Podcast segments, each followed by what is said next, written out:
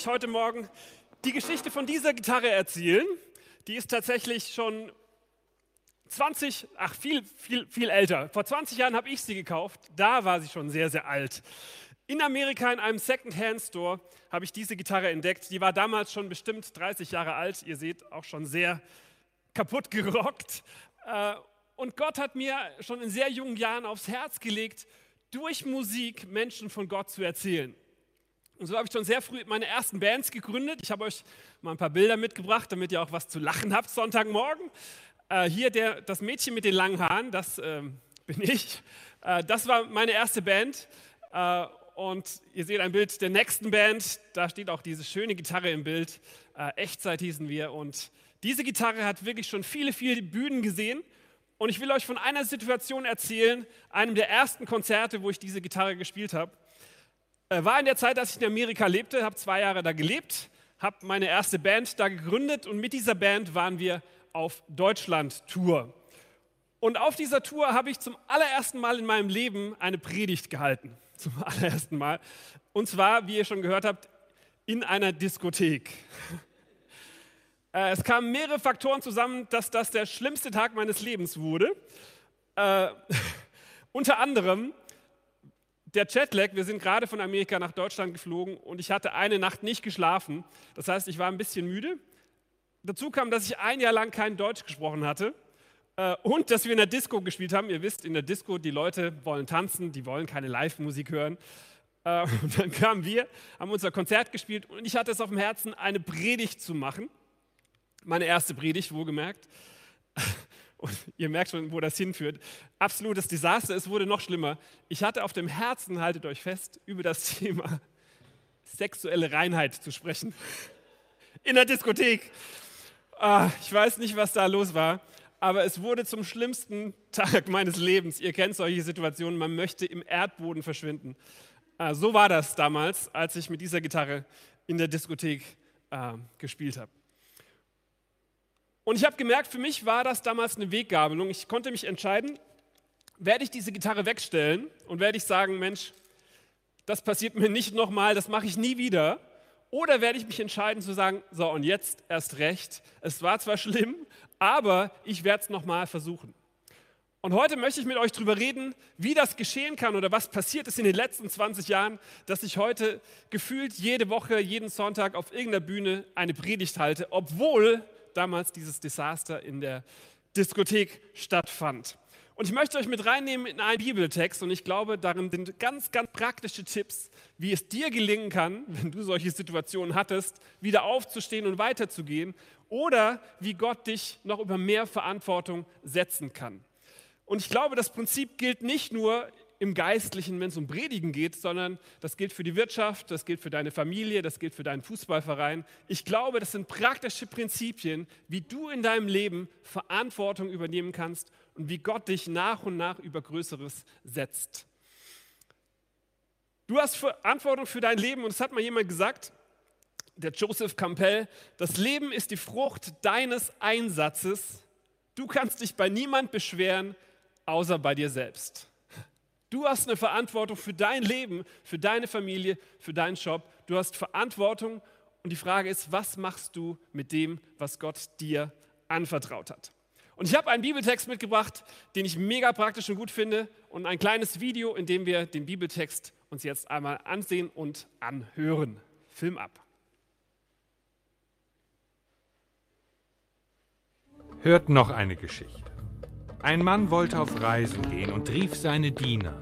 Meine Diener, kommt alle zu mir. Ich werde auf eine lange Reise gehen und vertraue euch mein Geld an. Dir gebe ich fünf Taler. Dir werde ich zwei Taler geben. Und du bekommst einen Taler. Jeder wird bekommen, was er verdient.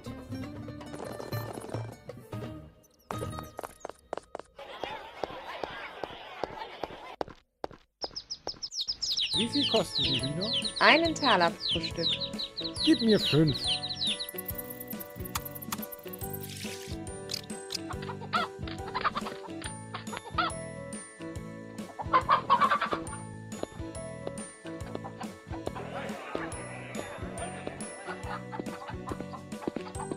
Wie viel kosten diese schönen Hühner?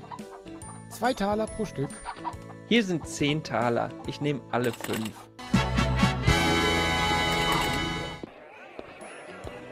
Schöne Tomaten. Wie ist der Preis für die Sprossen? Nur zwei Taler. Ich nehme sie alle.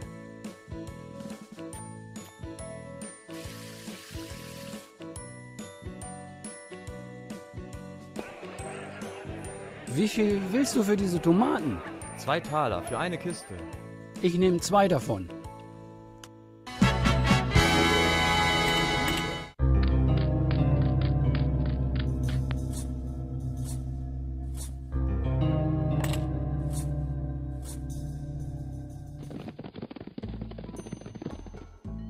Meine Diener, was habt ihr mit dem Geld gemacht? Herr, du hast mir fünf Taler gegeben. Ich habe daraus noch fünf weitere gemacht. Das hast du gut gemacht, dafür werde ich dich belohnen. Herr, die zwei Taler, die ich von dir bekommen habe, haben noch zwei Taler gebracht. Gut, sehr gut. Und du, Diener, was sagst du? Mein Herr, ich weiß, dass du ein grausamer Mann bist. Deswegen habe ich aus Angst den Taler in der Erde vergraben. Hier ist er. Du bist ein fauler Diener. Dein Taler hat keinen Nutzen gebracht. Wer faul ist, dem wird nichts gegeben. Warum? Ich sage euch, wer hat, dem wird gegeben. Und wer nicht hat, dem wird alles weggenommen.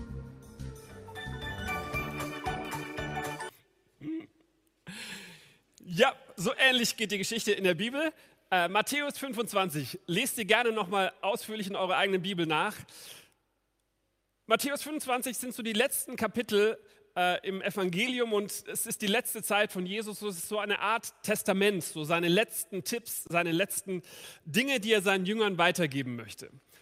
Und nur um zu verstehen, was der Kontext ist, davor erzählt Jesus eine Geschichte darüber, dass wir wachsam sein sollen, weil jederzeit das Ende der Welt kommen kann. Danach erzählt Jesus eine Geschichte, wie das sein wird am Ende der Welt, wenn der Weltrichter kommt. Und mittendrin findet diese, diese Geschichte, dieses Gleichnis von Jesus statt. Und ich glaube, es wird uns dabei helfen, unser Leben fokussierter zu leben, weil wir wissen, wir haben ein Ziel, auf das wir zulaufen. Ich möchte euch mit, mit euch zusammen systematisch einmal durch diese Geschichte durchgehen. Und ich habe festgestellt, wichtig ist ja immer, wem erzählt Jesus dieses Gleichnis? Also wer waren seine Zuhörer? Und tatsächlich, dieses Gleichnis erzählt Jesus nicht allen Leuten, sondern seinen Jüngern, den Leuten, die schon zu ihm gehört haben. Und vielleicht habt ihr euch gefragt, wer diese, diese Sklaven, diese Diener in der Geschichte sind. Und tatsächlich sind das keine Sklaven, die das tun müssen, sondern freiwillige Diener des Königs, denen er Verantwortung überträgt. Und falls du heute Morgen hier so ganz zufällig reingeseppt bist bei YouTube oder wo auch immer du bist äh, und du sagst, Mensch, mit Gott habe ich gar nichts zu tun, äh, du darfst dich erstmal noch zurücklehnen, entspannen, denn zuerst geht es gar nicht um dich, sondern um die Diener des Königs, die Menschen, die schon an Gott glauben. Aber am Schluss kommen wir nochmal drauf zurück. Es hat auch was mit dir zu tun. Aber erstmal darfst du dich entspannen. Dieser Text ist für Menschen, die an Gott glauben.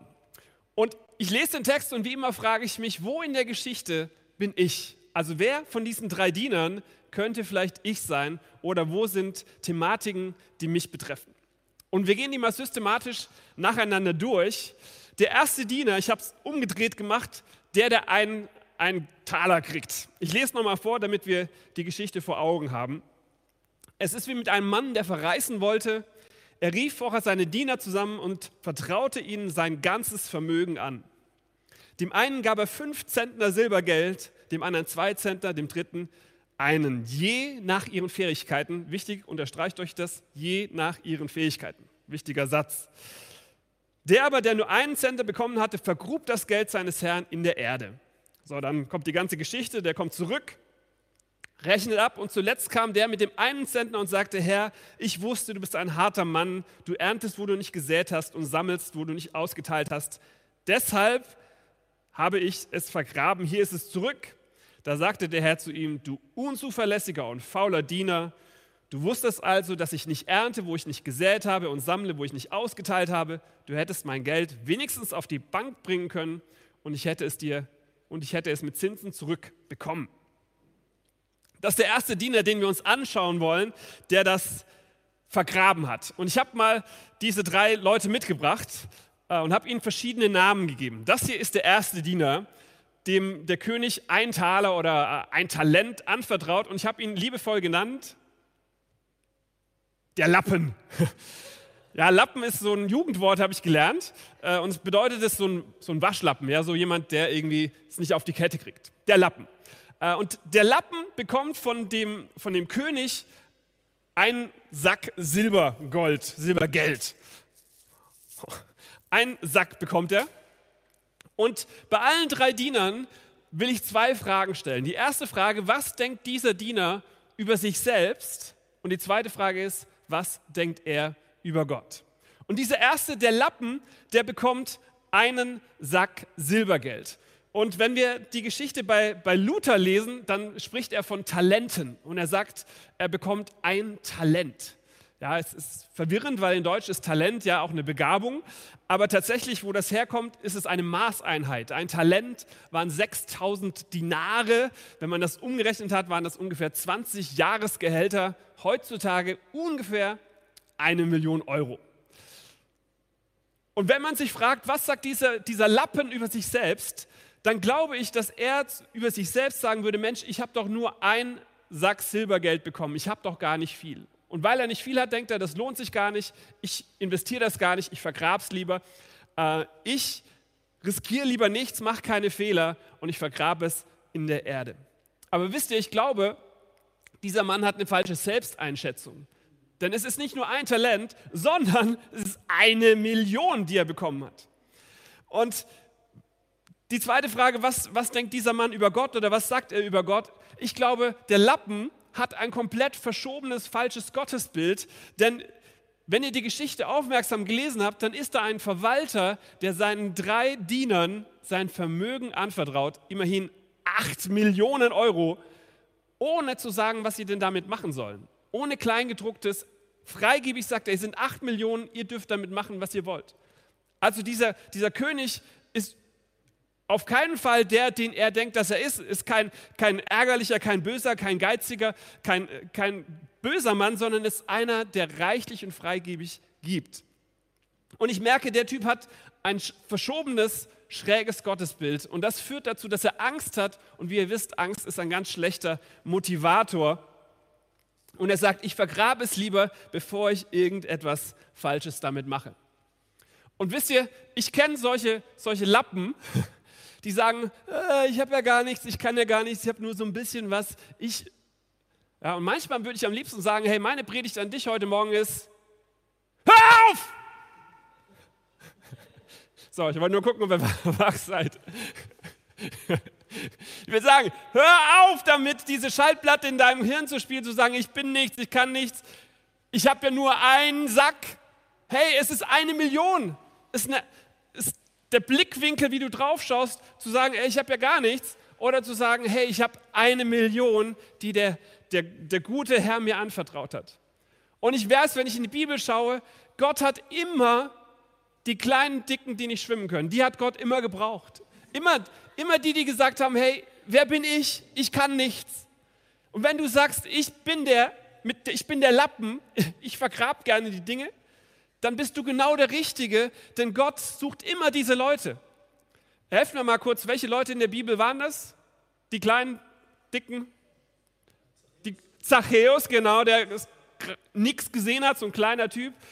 David, genau, der gegen Goliath kämpft, so ein kleiner Mann, kämpfte gegen Riesen.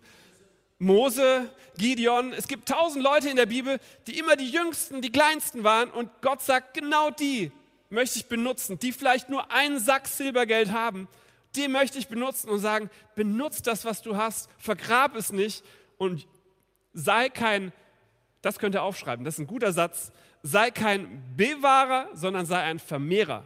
Also bewahr das nicht, was Gott dir gegeben hat, sondern vermehr es, mach mehr daraus, als du bisher hast. Und wisst ihr, für mich ist das eine gute Nachricht. Noch ist die Geschichte nicht zu Ende. Noch kannst du das, was du vergraben hast, wieder rausholen und sagen, hey, ich möchte das, was Gott mir gegeben hat, nutzen. Noch kannst du die Gitarre, die du vielleicht ins Eck gestellt hast, weil du sagst, boah, das war so schlimm in der Diskothek, ich werde nie wieder Gitarre spielen. Noch kannst du sie wieder ausgraben und sagen, komm, ich probiere das nochmal. Und ich weiß in meinem Leben, 2009 gab es so eine Situation, da hat Gott gesagt, hey, grab das, was ich dir gegeben habe, wieder aus.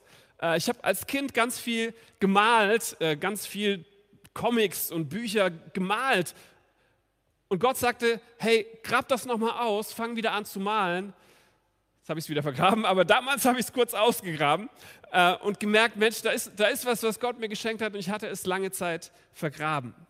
Also wenn du der Lappen bist heute Morgen, wenn du der bist, der, der vielleicht aus Angst, was falsch zu machen, es vergraben hast, lade ich dich ein, grab es wieder aus. Es ist noch nicht zu spät. Du kannst das, was Gott dir geschenkt hat, vermehren. Du kannst Verantwortung tragen, Verantwortung übernehmen für dich, für deine Familie, für deinen Job, für deine Kirche, für deinen Fußballverein.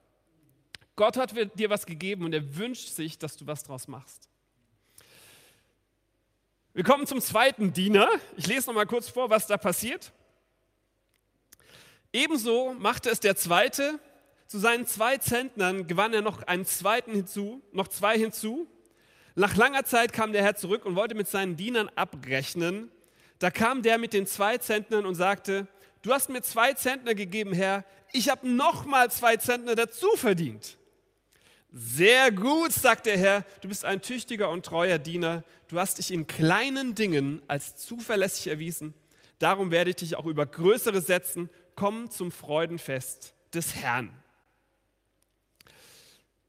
Unser zweiter Diener, dem habe ich auch einen Namen gegeben, ich habe ihm den Namen Sandwich-Kind gegeben. Weil ich merke, der zweite Diener, der hat auch ein Problem, denn über ihm gibt es jemand, der hat mehr bekommen als er und unter ihm gibt es jemand, der hat weniger bekommen. Und auch diesen, diesem Diener möchte ich zwei Fragen stellen. Was denkt er über sich selbst und was denkt er über Gott? Und ich merke auch beim Sandwich-Kind ist die Gefahr entweder, dass er sagt, boah, ich habe ja nur zwei bekommen, der andere hat fünf. Oder zu sagen, hey, ich habe zwei, der hat nur eins. Also entweder Überheblichkeit oder zu sagen, gibt es jemand, der hat mehr.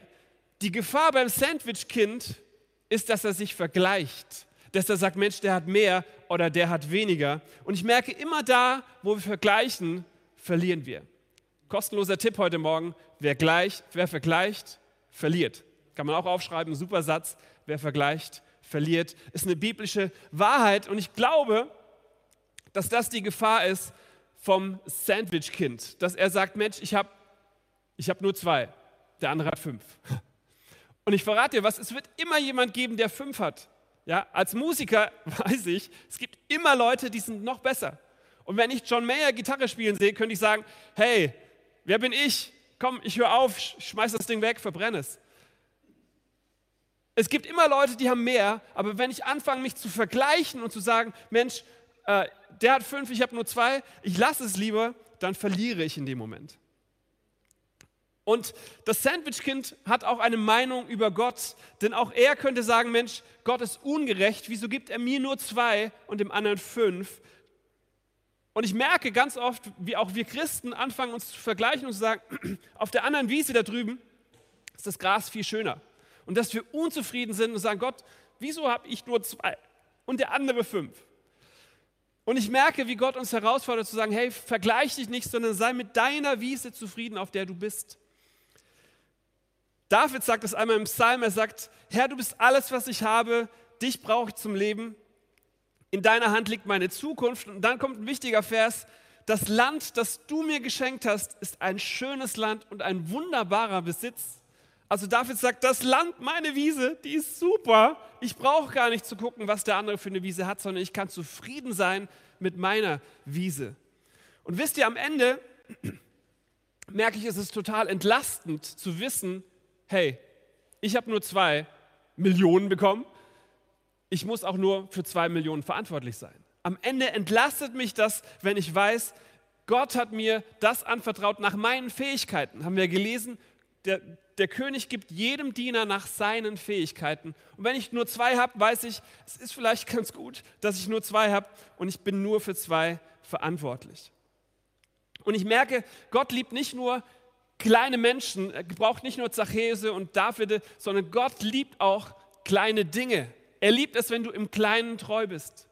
Es geht nicht darum, wie viel du bekommen hast, sondern was du mit dem machst, was du bekommen hast. Es geht nicht darum, ob du fünf hast oder zwei, sondern es geht darum, ob du treu mit dem umgehst, was Gott dir geschenkt hat. Und Gott hat immer die kleinen Dinge gebraucht, das Senfkorn, den Sauerteig, die kleinen Dinge, um etwas Großes daraus zu machen. Und die Frage ist, was machst du vielleicht mit den Zweien, die du hast? Wirst du sagen, hey, ich habe nur zwei? Oder wirst du sagen, ich werde auch mit Zweien treu sein? Und die Bibel sagt, verachte nicht die kleinen Anfänge. Ja, sag nicht, es, nur, sind nur zwei, sondern sag, hey, ich habe zwei und daraus möchte ich etwas machen, was zu Gottes Ehre dient. Ich möchte treu sein mit dem, was ich bekommen habe. Und wisst ihr das Coole? Am Ende kriegt der, der zwei hat, das gleiche wie der, der fünf hat. Der König sagt beiden, hey, komm zum Freudenfest, du warst klein im Treuen, ich werde dich über Größeres setzen. Beide bekommen am Ende das Gleiche. Es geht also nicht darum, wie viel du hast, sondern was du aus dem machst, was du hast. Ist das gut? Kann ich ein Amen? Jawohl, Church. Danke, danke. Der dritte Diener in dieser Geschichte, auch ihm habe ich einen Namen gegeben. Ich habe ihn genannt, der sieht auch schon so aus, oder die, wie ein Gewinner. Den dritten Diener, der mit den fünf Talenten, der mit den fünf Silbersäcken, der mit den fünf Millionen, würde man denken, ja, der hat ja keine Probleme, oder? Der hat ja bestimmt, äh, der macht ja alles richtig. Ich lese nochmal vor, was, was genau da passiert. Der erste bekommt fünf, steckt es in Geschäfte und verdoppelt es. Nach langer Zeit kam der Herr zurück und wollte mit seinen Dienern abrechnen. Der erste, der die fünf Zentner erhalten hatte, trat vor und sagte, du hast mir fünf Zentner anvertraut, Herr. Ich habe noch weitere fünf dazu verdient. Hier sind sie. Sehr gut, sagt sein Herr. Du bist ein tüchtiger und ein treuer Diener. Jetzt wieder, du hast dich im Kleinen als zuverlässig erwiesen. Darum werde ich dir Größeres anvertrauen. Komm zum Freudenfest des Herrn. Man könnte denken, Mensch, der hat doch alles richtig gemacht, der hat fünf bekommen, der hat doch keine Probleme. Auch dem will ich diese beiden Fragen stellen. Was denkt er über sich selbst und was denkt er über Gott? Und ich merke, die Gefahr vom Gewinner, von dem der fünf Säcke bekommen hat, ist die Gefahr, dass er anfängt überheblich zu werden und zu sagen, Mensch, guck mal, wie viel ich habe. Aber am Ende hat er auch nur fünf weil der König sie ihm geschenkt hat. Verdient, unverdient aus Gnade, der hat nichts dafür getan, sondern der König schenkt ihm einfach aus Gnade fünf Millionen Euro. Aber ich merke, die Gefahr ist, dass wir überheblich werden und dass das Blatt sich dann wendet. 1. Petrus 5. Gott widersetzt sich den Überheblichen, aber denen, die gering von sich denken, wendet er seine Liebe zu. Deshalb beugt euch unter Gottes starke Hand, damit er euch erhöhen kann, wenn die Zeit gekommen ist. Das heißt, die Bibel sagt, in dem Moment, wo wir sagen, hey, guck mal, meine fünf Millionen, sagt Gott, ich widersetze mich den Überheblichen. Da wendet sich das Blatt und Gott ist auf einmal gegen uns statt für, für uns. Und ich merke, das Zweite, wenn ich die Frage stelle, wie denkt er über sich und was denkt er über Gott, dass manchmal diese Leute, die fünf Talente haben, sagen, boah, das ist mir irgendwie zu schwer. Sie sagen, Gott, also ähnlich wie der mit dem der Lappen oder das Sandwichkind, dass sie sagen, Gott, du hast einen Fehler gemacht, indem du mir fünf gegeben hast. Ähnlich wie der Lappen, der sagte, hey, du hast einen Fehler gemacht, weil ich habe nur einen Sack voll Silbergeld. Aber Gott macht keine Fehler. Gott vertraut jedem nach seinen Fähigkeiten etwas an. Und ich merke, dass Leute mit fünf manchmal sagen, boah, die Verantwortung ist mir zu groß, ich schaffe das nicht. Aber weißt du, Gott hat dir fünf gegeben, weil er dir zutraut, dass du aus fünf nochmal fünf machen kannst. Gott befähigt die, die er berufen hat. Und wenn Gott dir fünf anvertraut, dann wird er dir die Kraft geben, mit diesen fünf umzugehen. Und ich merke für mich, war das eher andersrum, dass ich manchmal dachte, es motiviert mich, weil Gott mir etwas anvertraut hat.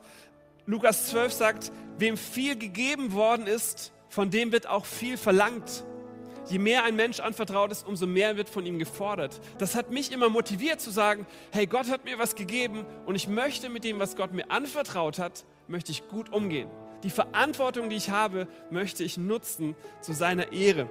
Und ich habe gesagt, ich gehe auf Bibelschule, ich lerne aus meiner Disco-Erfahrung und sage, ich werde ab jetzt das besser machen.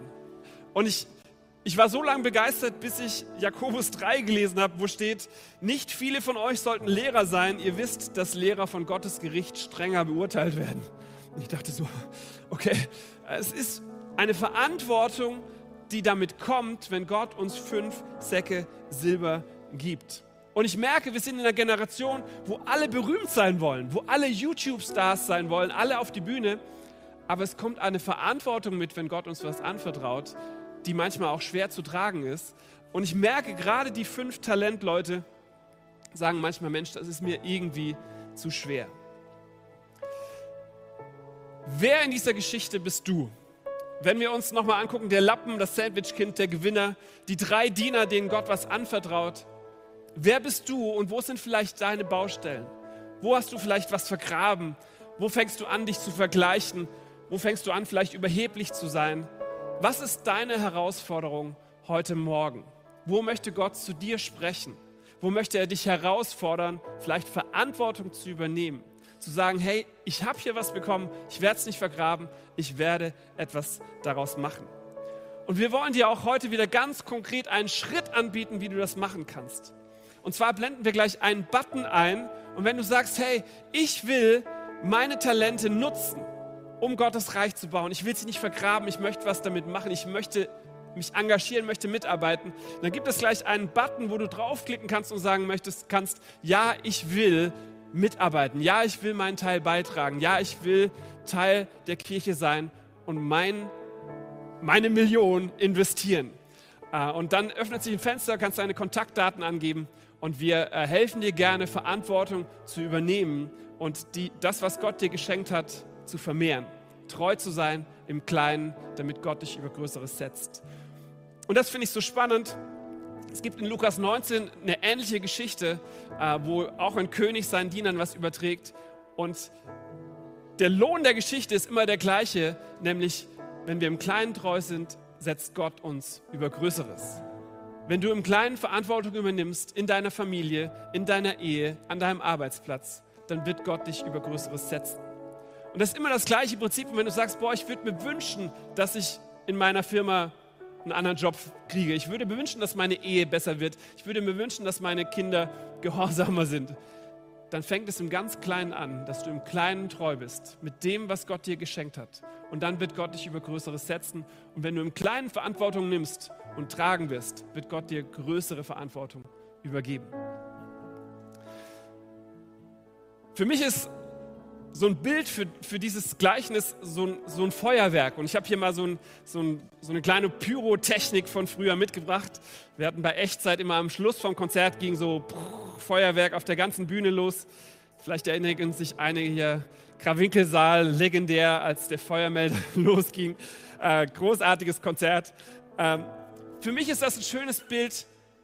Wir sind wie so ein Feuerwerk, jeder von uns in uns ist Dynamit, in uns ist dieses ganze Feuer, dieses ganze Licht, was brennen könnte, aber es tut es nur, wenn wir es anzünden. Solange du sagst, ey, ich vergrab das in meinem Garten, ich mache nichts mit dem, was Gott mir geschenkt hat, passiert auch nichts. Erst in dem Moment, wo du hier 12 Volt drauf tust, wird dieses Ding explodieren und es wird ein Feuerwerk rauskommen, was ich jetzt hier nicht machen werde, natürlich. Ähm, aber als Bild dafür, Gott hat dir was geschenkt und die Frage ist, was machst du damit? Lässt du dieses Feuerwerk abbrennen? Lässt du die Welt sehen von dem, was Gott dir geschenkt hat? Wirst du das, was Gott dir anvertraut hat, vermehren oder wirst du es vergraben? Und ich dachte mir, wie cool wäre es, wenn wir heute Morgen den Kreis schließen. Damals habe ich mit dieser Gitarre ein ganz schreckliches Erlebnis in dieser Diskothek gehabt und mich gefragt, werde ich jemals wieder auf eine Bühne gehen? Und ich dachte, wie cool wäre es, wenn ich mit dieser Gitarre ähm, ein Lied für euch spiele, was euch hoffentlich ermutigt, zu sagen, ja, ich möchte auch mein Feuerwerk, mein Licht brennen lassen. Äh, und ich habe gerade ein neues Album rausgebracht und ein Lied davon heißt Feuerwerk. Das wollen wir gerne für euch spielen, als kleine Reflexionszeit, dass ihr überlegen könnt, Mensch, wo möchte ich mehr Verantwortung übernehmen? Äh, wo möchte Gott mich herausfordern, etwas auszugraben, vielleicht die Gitarre wieder rauszuholen und zu investieren in Gottes Reich. Feuerwerk.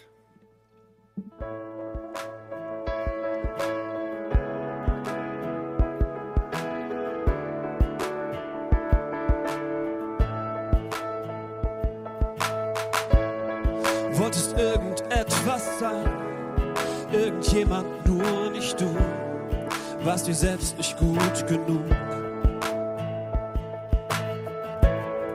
Bist so weit vor dir geflohen, hast dich lang genug versteckt, doch jetzt hab ich dich entdeckt.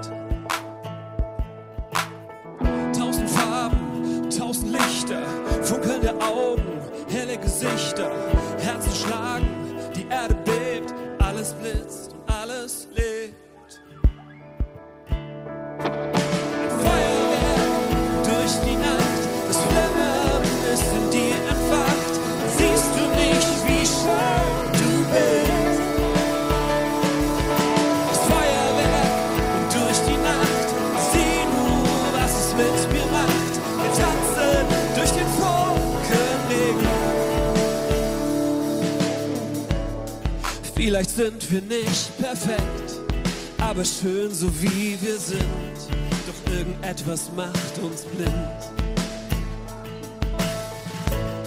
Ich kämpf mit dir gegen die Zweifel. Auch wenn wir versagen, wir stehen zu unser Namen. Tausend Farben, tausend Lichter,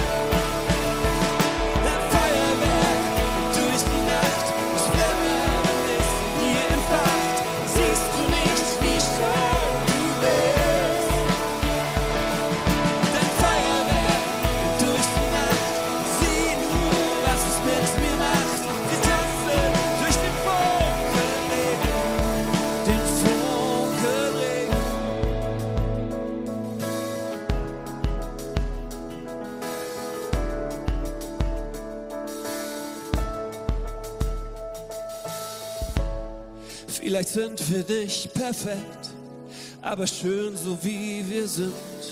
Doch irgendetwas macht uns blind.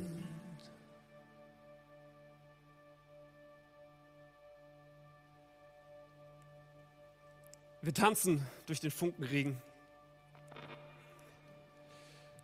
Ich möchte dich herausfordern, heute Morgen zu sagen, hey, wo möchtest du oder wo kannst du Verantwortung übernehmen für das, was Gott dir geschenkt hat?